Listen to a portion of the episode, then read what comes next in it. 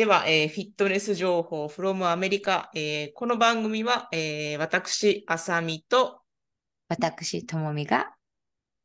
お届けします。はーい。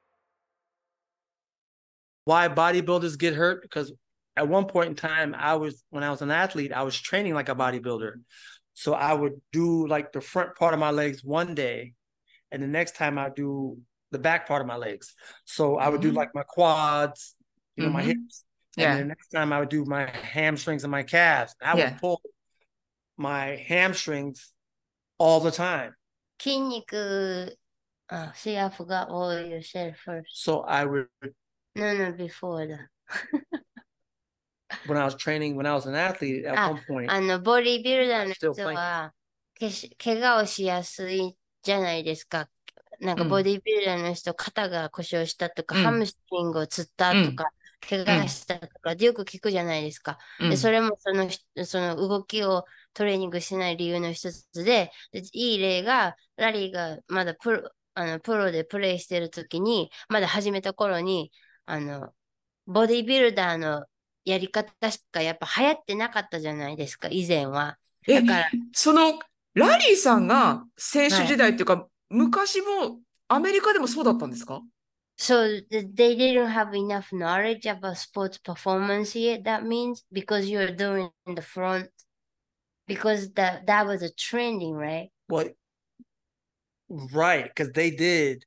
Right, that's the evolution of it. Correct. Yeah. Every year we go to like uh, I, I wish she could speak English. I wish I could just put on my phone and just do it. But as a strength coach, one year you can go to a strength and conditioning seminar here in Vegas, and they'll tell you, "Oh, this is the end all be all. This is what is supposed to be done." うん The very next year, they'll say, forget everything we just told you. あ This year, this is what we found to be correct now. ーストリングスコンディショニングのコーチのなんかコンベンションみたいなのがベガスで以前あった時に行った時にこれだ、これが一番いいあれなんだって言って、ほんで、そしたら次の年に行ったら、あ、これはもうダメだ。去年言った話は忘れろっていう感じで、well, です。 you got to tell her, you got to remember, I'm 52 years old. I'm いや not, 52歳だからね、はい僕 so はい things are で。 different. だからいっぱいいろんなことが変わってきてるから、なんか when you playing Like when I was in college, we didn't have stability ball. Like Yeah. we did leg curls on fucking leg curl machines, like, あ like 大 what 学 bodybuilders do. Like Diag- leg extension on extension machines. Like what the? I would never be caught doing that shit nowadays. Like, 大 what? 大学の時に、あの、 スタビリティボール、スイスボールっていうのかな、大きいボールがあるじゃないですか、ぽよんぽよんする。あのはいはいはい。ボールがなかったから、レッグカールは、あの、レッグカールのマシンをしてたんですって。はで、Right. So in sports, your body doesn't move in just one plane, like just sitting there doing a leg curl or あの、laying down doing a leg, Mhm. uh, Yeah, yeah, yeah, curl yeah. or sitting there doing a leg extension. き In sports, うん機械に Sorry. 座ってたりしする動きじゃないですか、動いてたら。はいはい。はい。 you う get it? ん。うん、so you're going to continue.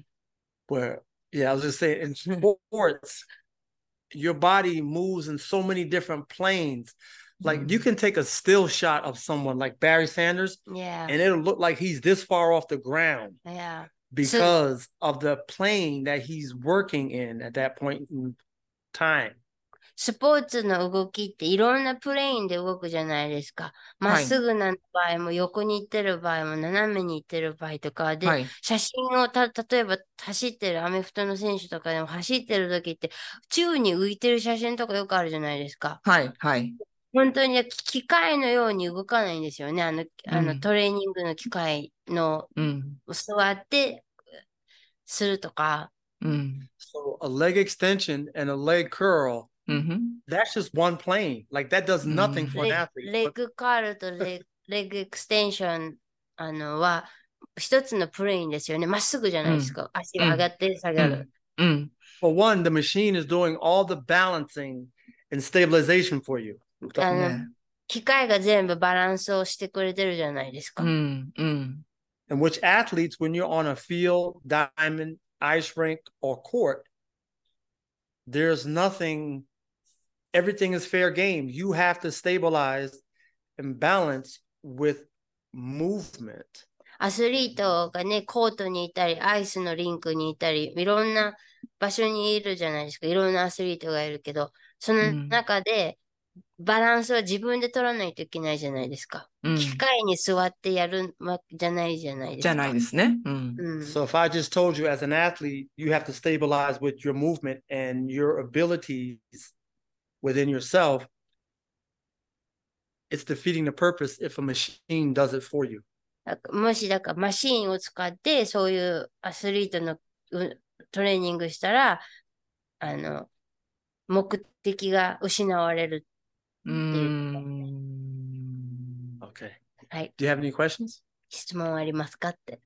じゃあ、えっ、と、二つ目なんですけども、これ、は私のゴルフ仲間から、あの、はいともみさんのね、あのと、いラリーさんと今度収録するんですっていうのをお伝えしたら、はい。で、あの、ゴルフ仲間なんで、まあ、かもちろん彼女もね、あの、今、シーズンなんで、やっぱり、もう、毎週のようにラウンドとかしてるんですけども、はい。あのーそのですね、あの、お願いされたのが、えっと、ゴルフの、えっと、まず、まあ、パフォーマンスを上げるためのトレーニングでなんか、こう、おすすめなのがあれば、まあ、はいひまあね、あの、一つで構わないので、ちょっと教えていただきたいのと、はい。あとはこれはともみさんの方がもしかしたら詳しいのかもしれないんですが、ゴルフで怪我をしないためのトレーニング。はいあそれはラリーが言えますよ。はい。両方。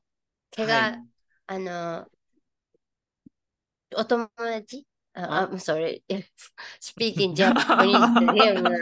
ともみさんがめっちゃ頭使ってる。今回すいません。本当に。いや、大丈夫です。So, her friend who play golf with her, her girlfriend asked her to ask you this question.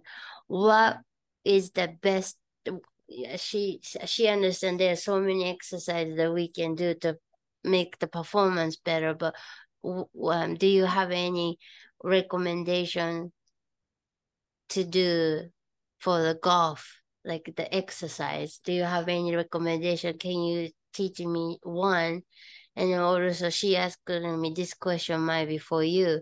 And she said, "Wh- 何でしたかね 2, 2個目のえっ質問と、怪我をしないための、あ怪ゴル我をしフで怪我を to しないための。 prevent, to prevent injury to play golf. Like, so I said, no, Larry can answer that. So my, I have a question for you. 質問がありまして。はい。 So, what is the number one reason why athletes strength train? アスリートがトレーニンうんグする理由は何だと思いますかって一番、一番の理由は。